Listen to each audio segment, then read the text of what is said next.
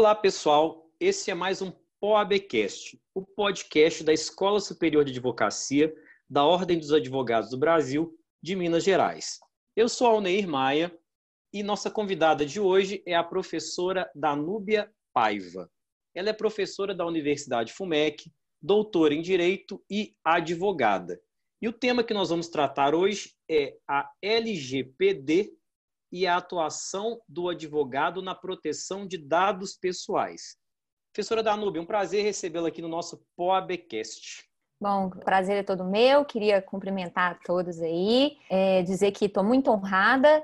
Também ministrei alguns cursos na ESA e tenho muito orgulho de fazer parte da OAB Minas Gerais. Estou aqui para poder trazer uma pequena contribuição sobre uma lei que hoje é considerada a bola da vez, né, o tema da vez, Vamos ver que horas que ela vai entrar em vigor, que dia, como é que vai ser, que é um embrólio danado.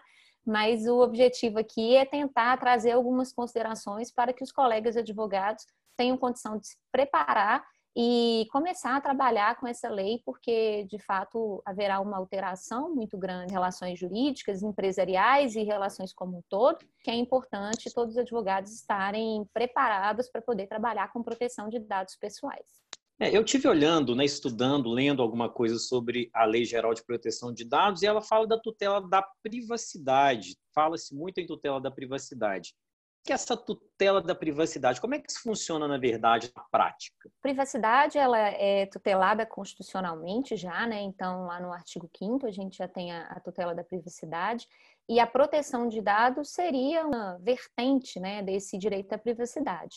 Hoje a gente já tem uma emenda constitucional, que essa emenda constitucional só foi aprovada no Senado, então ela ainda está tá pendente de votação, mas que considera não apenas a privacidade, né, que, que já está reconhecida constitucionalmente, mas considera a proteção de dados pessoais também um direito fundamental. Vale lembrar aqui que recentemente o STF acabou decidindo o tema e ele acabou reconhecendo já né, a existência desse direito fundamental, mas a ideia é que eu teria, além da privacidade, que é um direito maior, vamos dizer assim, que envolve outros temas, eu teria também essa, esse subtema que seria a tutela dos dados pessoais, também considerado um direito fundamental.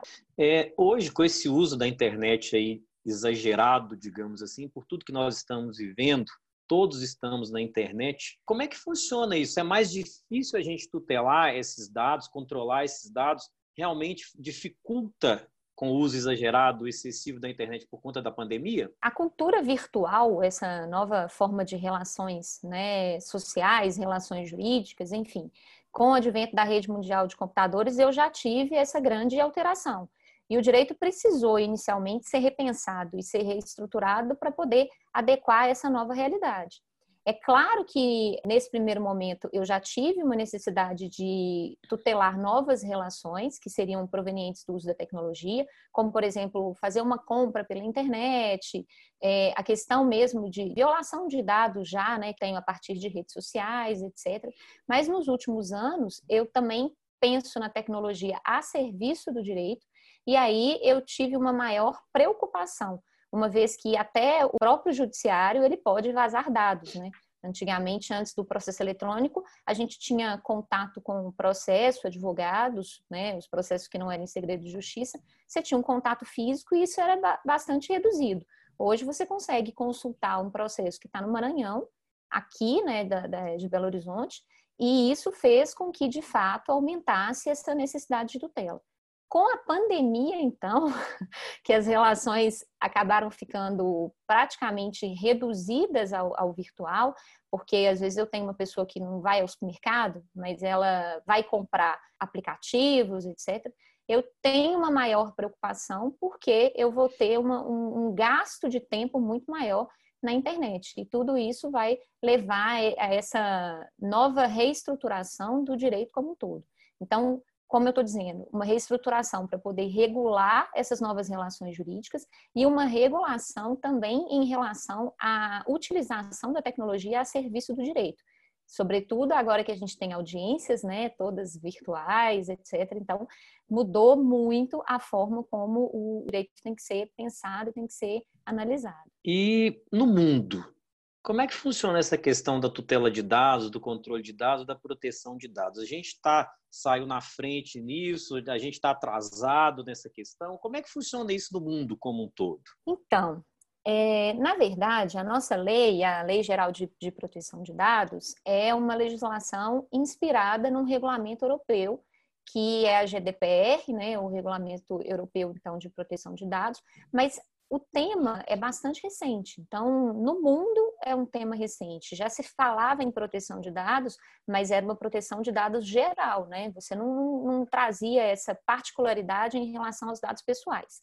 Só que com a frase célere, que, que agora tá todo mundo comentando, né, totalmente é, difundida, de que os dados são o novo petróleo, se viu uma necessidade muito maior de tutela.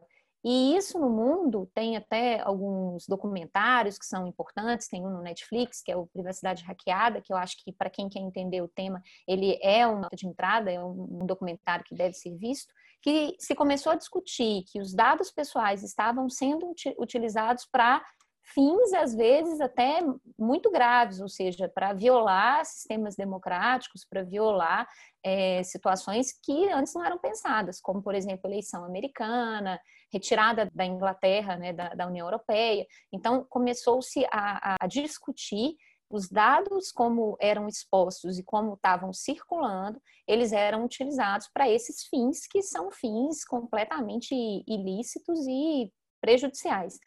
Com então essa, esse desenvolvimento dessa temática, a própria União Europeia começou a pensar na lei, a GDPR está em vigor desde 2018, então por isso que a gente fala que é recente, e aí outros países foram na linha. O Brasil, ele acabou, na minha concepção, é, ficando atrasado, porque a Lei Geral de Proteção de Dados, ela foi pensada lá em, em agosto de 2018, com uma vigência já, que na minha concepção, uma, uma vacatio legis muito prolongada, que é de 18 meses. E aí, até hoje, a gente não, não conseguiu definir como é que vai ficar e quando é que ela vai entrar em vigor. Mas 18 meses, para a gente estar tá acostumado, geralmente é um ano né, de, de vacácio, 18 meses, na minha concepção, era uma, uma, uma vigência que, que seria ideal. Mas, enfim, bom, vamos ver como é que vai ficar isso. O importante é a gente perceber que se eu não tiver uma tutela de dados pessoais, eu posso ter um, muito dano, inclusive a gente está né, em ano eleitoral, então eu posso ter uma prejudicialidade muito maior do que se pensar na concepção em uma, um argumento meramente econômico, do tipo, ah, as empresas não conseguem, até a data que foi colocada, elas não conseguem é, se adequar. Então, estamos atrasados por quê? Porque é um direito fundamental e a não tutela desses dados pessoais pode causar danos, inclusive, no que se refere à democracia. Então, estamos atrasados.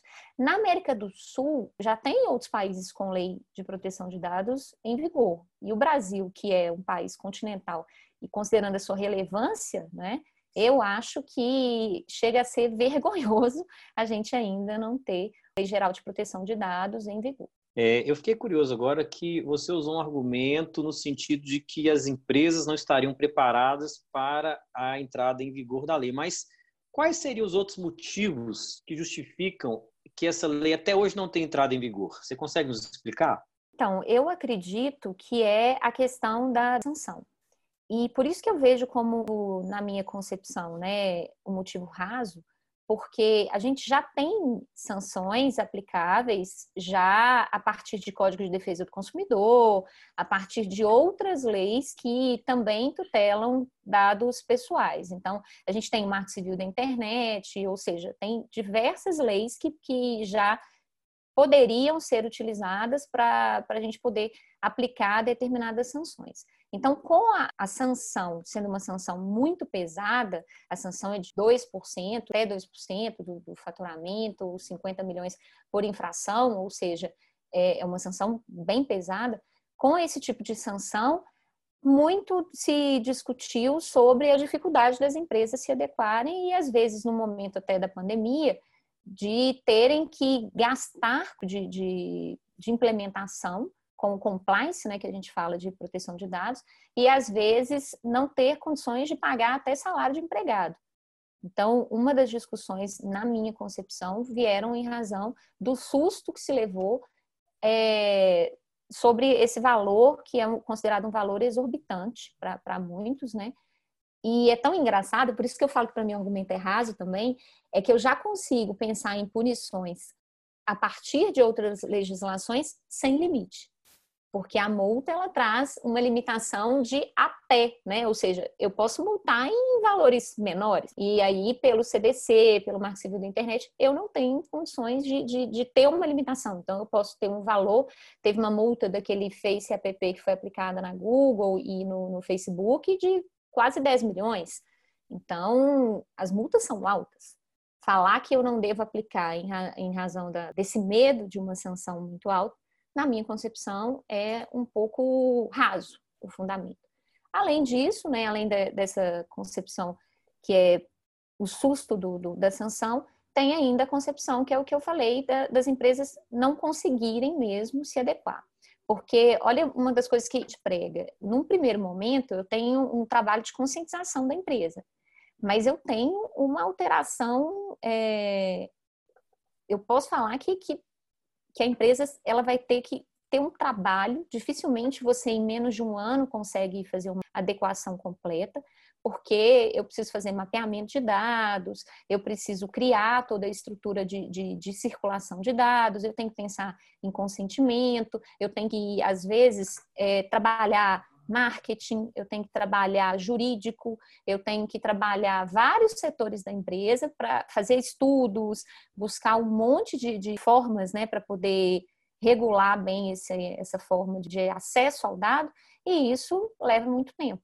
Então, um outro motivo que eu vejo também, além do econômico e da multa, é esse tamanho de trabalho né, que, que acaba que a lei traz. Eu tenho que corrigir políticas de dados, eu tenho que, que corrigir termos né, para do site, eu tenho que contratar um DPO, que é que a nossa lei chama de encarregado, ou seja, eu tenho um monte de, de, de atribuições, um monte de regras e que dificilmente eu consigo cumprir num curto espaço de tempo. Você usou uma expressão aí que hoje também está muito na moda, né? muito usual, que é o compliance. Há, uma relação muito íntima entre compliance e proteção de dados? É, na verdade, o compliance ele surgiu inicialmente como regras para observâncias, até para tentar reduzir corrupção. Então, se pensou num, num compliance, que é porque é um conceito né, até relativamente simples, é você observar regras simples. E aí eu tenho esse compliance anticorrupção e tenho o compliance de proteção de dados, que é exatamente você buscar observar regras para requisitos legais, conceitos básicos, questões que você precisa entender para tentar melhor tutelar essa proteção de dados. Então, há uma relação, mas não é uma relação é, com o compliance que a gente está acostumado, que tem muito mais a ver com a lei anticorrupção, não. É uma, uma relação apenas de seguir as regras e tentar melhor tutelar a proteção dos dados. E para a advocacia propriamente? Como é que a advocacia, os advogados, os escritórios em geral, é, tem que lidar com essa nova realidade de proteção de dados. Qual é a sua opinião em relação a isso? Primeiro, eu acho que o advogado ele tem papel fundamental para poder uma empresa ou, é, inclusive, são pessoas jurídicas grandes e médias e pequenas. Na verdade, ninguém escapa PD. Eu acredito que o advogado ele tem um papel fundamental porque a gente precisa estruturar a questão do consentimento, é importante também é, ter um diálogo com a Agência Nacional de Proteção de Dados, com a NPD, que ainda não foi instituída né, totalmente, eu ainda não tenho as regras também da, da, da NPD, é, como vai funcionar, como vão ser as sanções, ou seja, eu ainda tenho um vazio jurídico que me impede até de criar um, um, um sistema adequado para uma empresa, mas o que eu percebo é que, na verdade, o advogado, entendendo a legislação, que é uma lei relativamente simples, ele vai ajudar diversos outros setores. Obviamente que proteção de dados pessoais tem a ver com segurança da informação. E o advogado, ele não tem, a grande maioria, né? Claro que tem advogados que têm essa, essa expertise, mas ele não tem condições de entender se um software ele vai ter é, total segurança ou ele não vai ter, ter condições de acompanhar essa parte que é muito mais de tecnologia da informação do que de direito propriamente dito. Mas se eu não tiver, por exemplo, uma adequação contratual que vai me, me permitir a coleta daquele dado, vai me permitir melhor explicar, melhor definir a utilização daquele dado, porque essa transparência ela é essencial na, na, na LGPD. Então, é o advogado que vai trazer essa, essa para essa receita, para essa estrutura, o que é, é melhor para a tela da proteção de dados. E o mais interessante é que eu estou falando do advogado cuidando de um serviço do cliente, mas o próprio escritório de advocacia também vai ter que atender a Lei Geral de Proteção de Dados. Existe uma discussão é, que eu acho muito bacana, porque a gente ainda não tem uma fórmula muito se importa da, da Europa, porque lá a gente já tem a, a lei né, em pleno vigor e os problemas que foram vistos lá a gente já pode aprender com eles, isso é óbvio, mas muito se discute do próprio advogado, que às vezes tem um acervo de, de, de peças lotado de dados pessoais e ele não tem aquele cliente há mais de 10, 15, 20 anos. E aí, se eu tiver um vazamento, porque, percebam, isso, isso eu acho que é extremamente importante eu ressaltar aqui. A Lei Geral de Proteção de Dados, ela não vem para evitar vazamento de dados. Isso não, não é o objetivo dela. Dados vão vazar, dados pessoais ou não, né, que é uma outra observação que eu acho que é importante. A Lei Geral de Proteção de Dados, ela protege dados pessoais, que não é só CPF, são outros dados, dados de saúde, dados, é, às vezes, até de, de, de endereço de, de, compras, etc. Então, além do, do, dos dados pessoais que a gente está acostumado a, a, tratar, tem diversos outros dados, mas ela vem para tutelar esses, esses dados pessoais e essa tutela é uma tutela que vai existir tanto com, com o advogado tendo o cliente, como o advogado que vai ajudar na estruturação de uma empresa. Então, é, a lei é extremamente abrangente. Então, pensando aqui numa, numa principal para uma, uma, cláusula, né, que eu poderia é, colocar no, no, meu contrato com o meu cliente. Por que, que eu vou precisar do dado dele? explicar quais os dados que eu preciso para o processo e ainda por cima colocar o período que eu preciso. A princípio, a gente discute academicamente, então ainda não tem um certo e um errado, mas se discute academicamente que eu vou ter que colocar pelo período de duração do processo e eventual ação rescisória. Depois disso, aquela guarda daquele dado, aquela manutenção daquele dado no meu sistema passa a ser irregular. Então, o advogado tem que tomar bastante cuidado com isso. E, pessoal, o vazamento, como eu disse, ele vai ocorrer. Até o Pentágono, né? Dá um exemplo aqui, tem dados vazados. Então, isso vai ocorrer.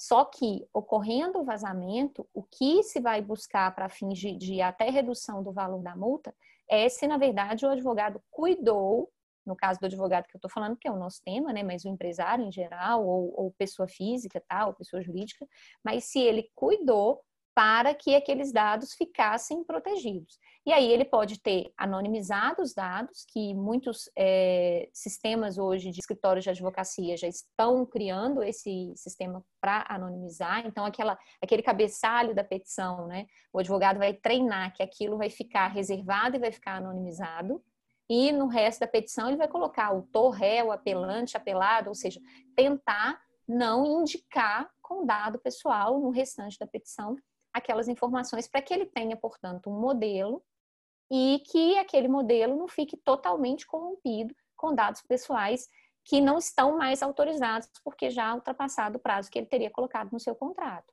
E a cláusula relativa à proteção de dados, isso também é importante a gente comentar aqui, ela não pode ser uma cláusula assinada como se fosse um contrato de adesão. Ela não pode estar lá no meio do contrato.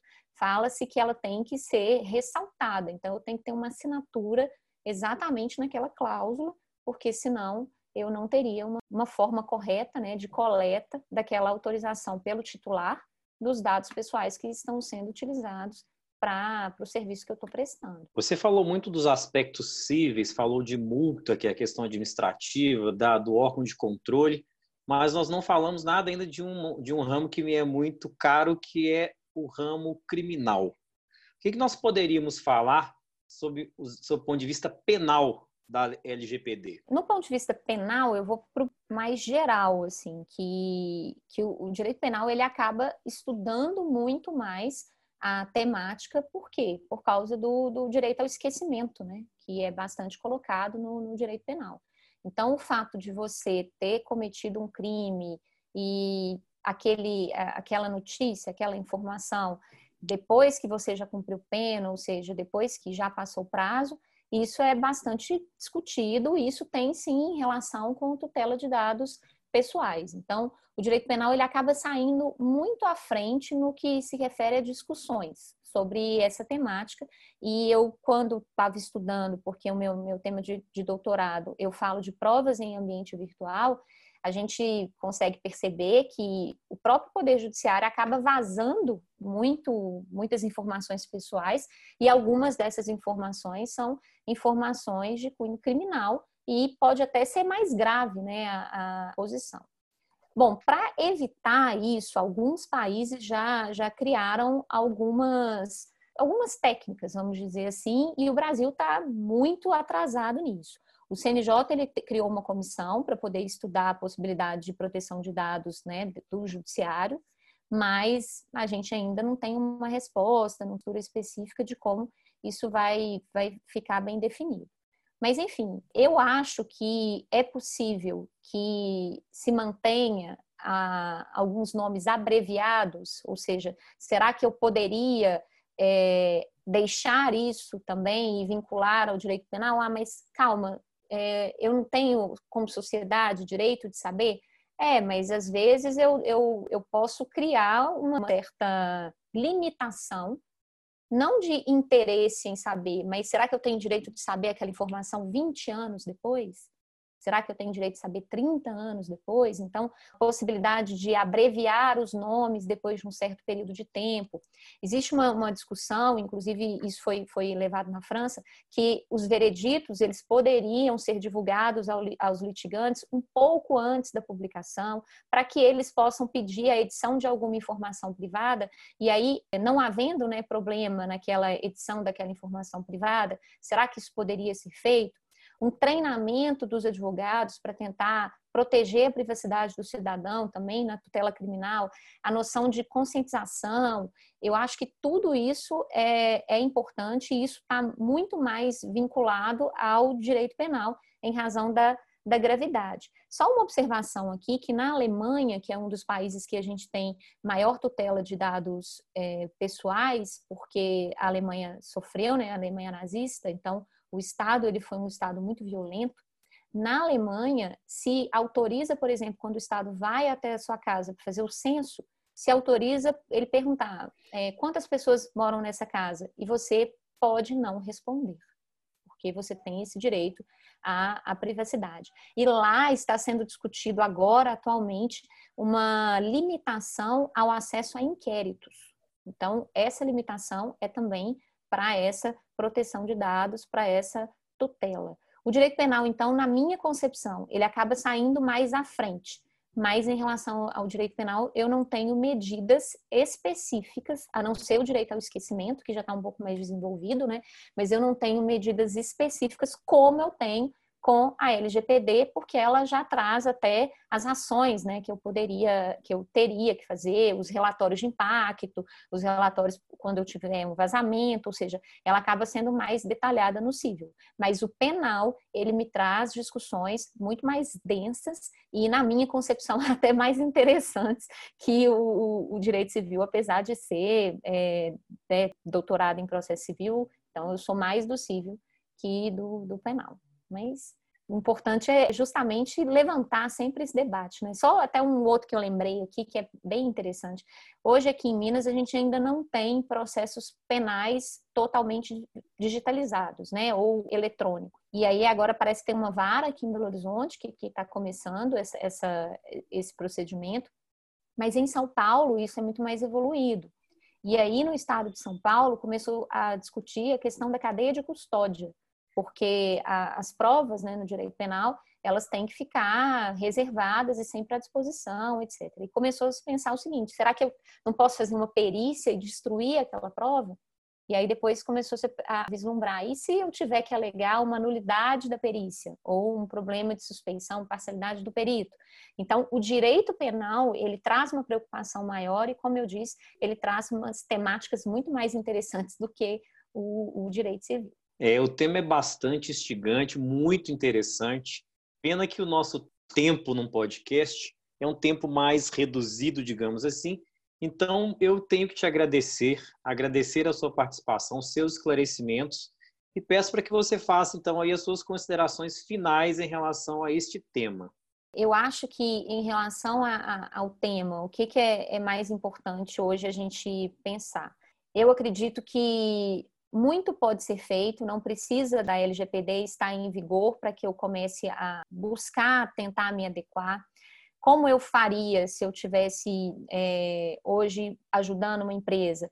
Eu criaria uma comissão dentro dessa empresa, uma comissão para que as pessoas já pudessem fazer levantamentos, análise de documentos, previsão de riscos do, sobre os procedimentos, né? Ou seja, como é que os dados circulam, tentar é, fazer uma identificação de quais são os dados sensíveis, porque esses dados sensíveis eu tenho muito mais problema quando eles são é, vazados. Ou seja, eu tentaria, ainda que a legislação não esteja plenamente em vigor, e inclusive eu chamo atenção novamente para o que eu falei, eu já posso sim ter sanções com base em outras legislações. Então, para o bom advogado, para quem está nos ouvindo aqui, que tem interesse em sempre em, em, prevenir do que remediar, né? Eu acho que já buscar é, se preocupar com o compliance, com a proteção de dados desde já é fundamental. Então, leitura da lei, primeira coisa que eu, eu aconselho, e tentar, através de cursos, através de outras formas, ver quais são as melhores estratégias para já adequar a LGPD, ainda que ela não esteja em vigor. Então, eu agradeço à professora Danúbia os esclarecimentos. Quem quiser fazer contato conosco, pode mandar um e-mail para poabcast.oabmg.com www.ecosistema.org.br. Um abraço a todos e até o nosso próximo episódio.